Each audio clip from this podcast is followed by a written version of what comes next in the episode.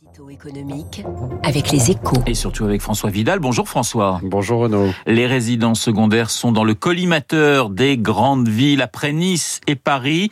Bordeaux et Lyon ont décidé de porter à 60% la surtaxe d'habitation sur ce type de logement, soit le maximum autorisé. D'autres métropoles parmi le milieu autorisé à actionner ce dispositif devraient suivre une hausse de la, euh, de la fiscalité que vous jugez injustifiée, François.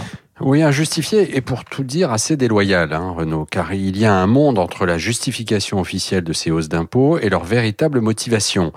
Publiquement, les élus concernés expliquent que l'objectif est d'inciter les propriétaires de résidences secondaires à remettre leurs biens sur le marché, une façon, selon eux, de lutter contre la pénurie de logements et donc de favoriser l'accession à la propriété de leurs administrés. Mais derrière cette belle histoire, la réalité est assez différente. Hein. D'abord parce que les résidences secondaires ne représentent qu'une part marginale du parc immobilier local, le plus souvent. Alors justement, à Bordeaux, par exemple, les échos, hein, votre journal, euh, note que cette part se limite à 3% du total, alors qu'elle y a doublé en 10 ans. Oui, donc pas de quoi faire baisser le prix du mètre carré, même en cas de revente massive. Non, si les métropoles augmentent la fiscalité des résidences secondaires, c'est avant tout pour des raisons budgétaires. En fait, d'ici au 1er janvier 2023, la taxe d'habitation, on le sait, hein, aura complètement disparu pour les résidences principales.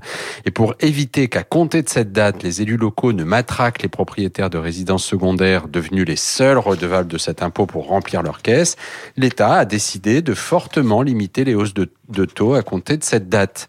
Les maires des, des, grandes villes se livrent donc à une course contre la montre pour augmenter la pression fiscale sur ces biens avant le coup près de 2023.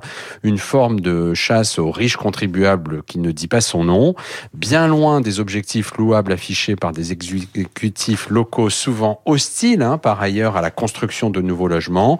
Mais ça, c'est une autre histoire. L'édito écho de François Vidal. Il est 7h16 sur Radio Classique. Dans un instant, l'invité de l'invité d'Éric Mauban. Cet été, Radio Classique vous accompagne grâce à son application mobile. Où que vous soyez, retrouvez vos émissions préférées en direct ou en replay, ainsi que vos podcasts et les concerts diffusés chaque semaine à l'antenne de Radio Classique.